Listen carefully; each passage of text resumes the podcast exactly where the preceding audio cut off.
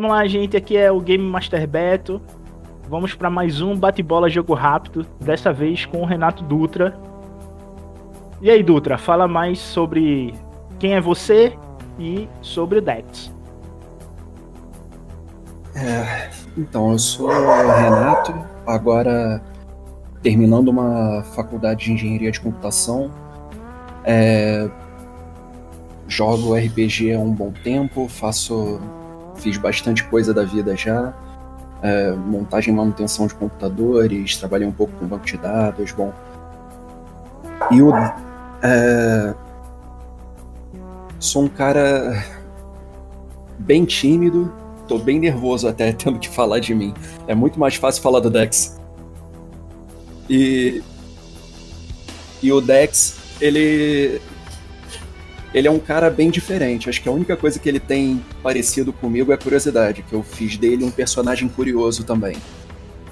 Mas. Ele é um cara bem. Até um pouco cabeça dura, talvez, porque ele é um cara bem é, focado até demais, né? Aquele cara que ele coloca uma ideia na cabeça e ele faz, seja pro bem ou pro mal. E é um cara muito curioso, como eu falei, né? Que veio de Nox, é, órfão, em, vivia junto com um grupo de órfãos e ele vivia de achar é, mexer em, em naves, maquinários destruídos, tentando. Era um scavenger, né? Eu não lembro bem a tradução desse tipo de coisa mas pegando pedaços de máquinas e revendendo para alimentar a galera. Até que aconteceram, bom, ele perdeu o pessoal, né, que ele que ele tinha como família. Teoricamente todo mundo morreu ou foi vendido como escravo para onde ele não sabe onde. E chegou, é, foi achado, né, vagando por Nox e levado até até Selaf. Já mais velho, acho que com 16, 17. Ali na, na, entrada da adolescência, né? No meio da adolescência. Então ele teve. Ele já era meio, meio que um. Um cara já formado, né? De. Já tinha passado sua infância, né? Em outro lugar, já teve uma certa vivência antes de começar o seu, o seu treinamento na ordem.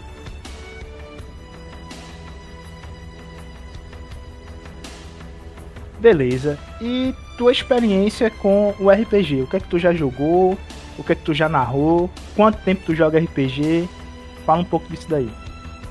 Olha, eu jogo há bastante tempo. Eu. Eu comecei. Acho que no começo da adolescência. É, quando eu descobri que existiam umas revistas em, em quadrinho, não, desculpa. Umas revistas nas bancas, né? Chamada Dragão Brasil e elas tinham aquele, aquele especial, né, que elas lançavam de vez em quando com o 3DT, que tinha de Mega Man, de Street Fighter, coisas que eu gostava, né? E eu comecei a pegar aquilo na época, eu tenho 31 hoje. Na época, é, eu tinha passado pelo meu Super Nintendo, né? Onde eu jogava esses jogos. E eu comprei essas, essas revistas para ver, pô, coisa legal, né? Esses jogos aqui. E aí eu, eu descobri o que, que era o 3DT. Descobri que tinha manual, comecei a consumir essas coisas da Dragão Brasil, né? Descobri o que, que era Tormenta. E tentei espalhar para os meus irmãos, para os meus amigos da escola. Basicamente, ninguém nunca tinha jogado RPG na vida. E como eu que estava tentando catequizar a galera, tinha de ser eu o mestre, né? Então minha, meu começo no RPG foi assim, andando como dava, né? Balançando e tentando não cair. Com 3DT, com Tormenta. Aí depois que eu fui conhecer mais gente que jogava, né? Conheci um cara que jogava GURPS, me ensinou mais ou menos o que que era. Já no ensino médio, é, eu joguei Vampiro já com outros amigos, né? Pessoal que a gente conhece depois.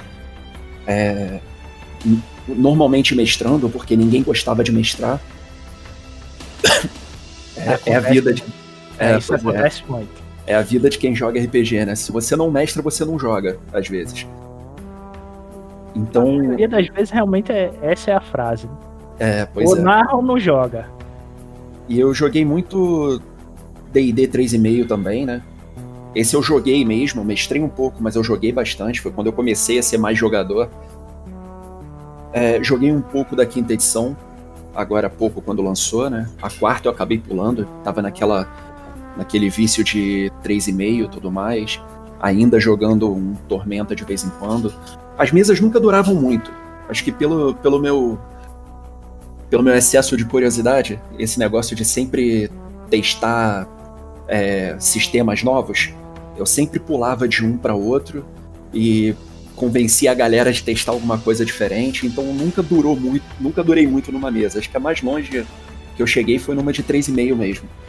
Por isso que talvez eu tenha um pouco mais familiaridade com isso e com 3DT, né? Que foi o primeirão e é aquilo de saber tudo de cabeça e qualquer qualquer jogo que você queira fazer tem um D6 na mochila e dá para brincar. Isso é verdade. E Star Wars, quando tu conheceu e quais foram tua primeira experiência com a quais das trilogias, né? Tua primeira experiência com quais das trilogias? Rapaz, eu comecei, eu comecei a ver Star Wars por causa do meu pai. Meu pai, ele ele é um cara que colecionava revistas da Marvel, né? Eu comecei esse esse caminho nerd por causa dele. E, e ele é o é um cara que viu Star Wars, a, é, a primeira trilogia, no cinema quando lançou. Então, eu, ele que me apresentou esse universo, né, que me mostrou o que era Star Wars na TV, antes de antes da trilogia a prequel lançar. Então eu comecei pela trilogia antiga, né, com o episódio 4, 5 e 6. Cheguei a pegar as prequels no cinema. É, quando eu era menor eu adorava, quando chegou no terceiro episódio eu já estava bem desanimado. Porque quando você tem 10 anos, já Jar Binks é, é legal, né? Ah, é, isso é verdade. Mas depois, vendo de novo o DVD, o negócio fica meio esquisito. Mas é, eu cresci com Star Wars. Cresci consumindo os filmes, cresci jogando os jogos né, é, o que me pegou mesmo, na verdade, eu gostava dos filmes, mas era mais alguma coisa, né? Assim como eu gosto muito de várias outras séries, né? Vários outros universos. O que me pegou mesmo foram os jogos. Foi com Knights of the Old Republic 2, que eu, por acaso eu joguei antes do 1, que eu descobri, é, eu descobri o que, que era um RPG de Star Wars, né? Com um universo realmente expandido, é, muito rico, Aí depois eu fui jogar o primeiro, aí depois eu fui correr atrás de livros, né, e tudo mais. Outros jogos, né. Falando de jogos, tu chegou a, a jogar KOTOR online? Joguei, joguei muito tempo até. Até eu recentemente eu tentei voltar no jogo de novo, eu não gosto muito do gameplay. Mas eu joguei tanto e minha onda nunca foi jogar multiplayer. Eu sempre, eu sempre joguei muito sozinho, apesar de ter feito um personagem com meus irmãos. A gente passava pelo jogo, né, como se fosse um jogo de história. Eu jogava para ver a história do jogo, que é o que eu sempre achei mais legal no Star Wars, inclusive, né? Não é ficar fazendo raid com os outros. Até porque o gameplay de, de World of Warcraft não, não me agrada, né? E o KOTOR, ele tem esse mesmo gameplay.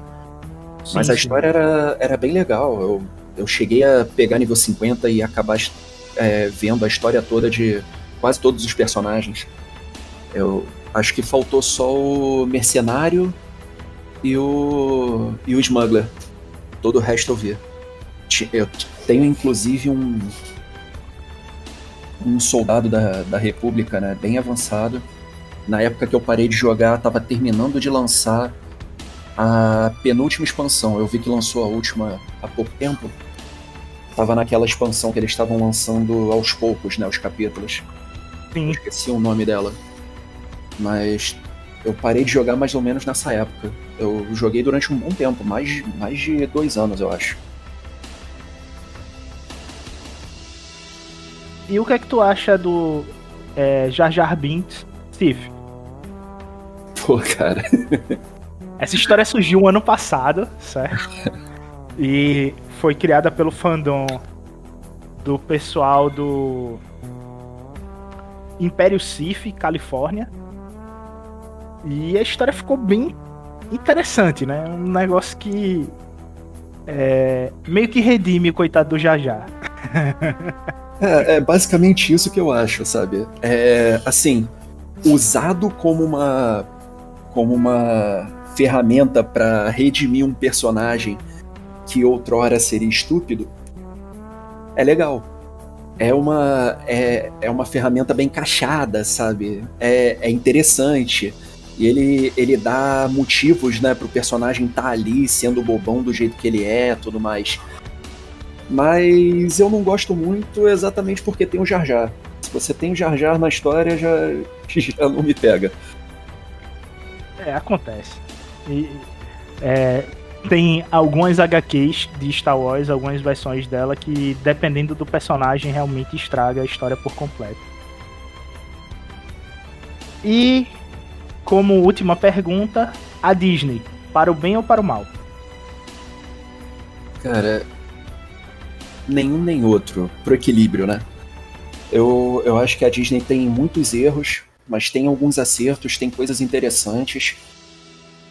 O problema é aquilo, é uma, é uma grande corporação que o que eles querem é emplacar uma franquia e estão tentando aos trancos e barrancos vendo o que, que funciona. É, se conseguirem, ótimo. O lado bom é que a gente vai ver muito mais Star Wars, né? Antes a gente via menos. Se não, se não conseguirem, bom, eles vão continuar tentando. Se alguém, se a Disney parar de tentar, alguém mais vai continuar tentando essa é uma franquia que não, não vai morrer, sabe? Não vai pro limbo. Então a Disney é isso. Ela só tá tentando de jeito diferente. Um jeito que eu não gostei muito, mas pô, se a gente for comparar também, né? O que o, que o Jorge Lucas fez antes de vender foi uma porcaria também. Então, que, como é que estaria melhor? Nas mãos dele ou nas mãos da Disney? Não tem muito parâmetro, né? É melhor assim que pelo menos mais pessoas estão colocando a mão na massa. E aí você pode buscar, por exemplo, um John Favreau, que fez coisas interessantes no Mandalorian. Você dando na mão de mais pessoas, tentando fazer coisas mais interessantes, uma ou outra série, um ou outro filme, vai acabar saindo bom. Eu gostei, por exemplo, do. do Rogue One. Eu achei um filme legal. É, então aparecem coisas interessantes o, o, que tá, o que foi legal da, dessa primeira parte da era Kathleen é o que caiu na mão do fã. Então, é. tudo que foi criado pelo fandom da era dela é bom. O que teve a mão dela é fiasco, ruim e tosco. É basicamente é aquilo, é a diferença entre o filme de produtor, quando o cara é um produtor de cinema, não um produtor de franquia, né? Que a Marvel ela conseguiu fazer uma produção de franquia, coisa que ninguém mais conseguiu. É, eles produzem uma franquia pensando em uma franquia, não só pensando em vender um próximo filme, que nem aquele universo dos monstros tentou, sabe?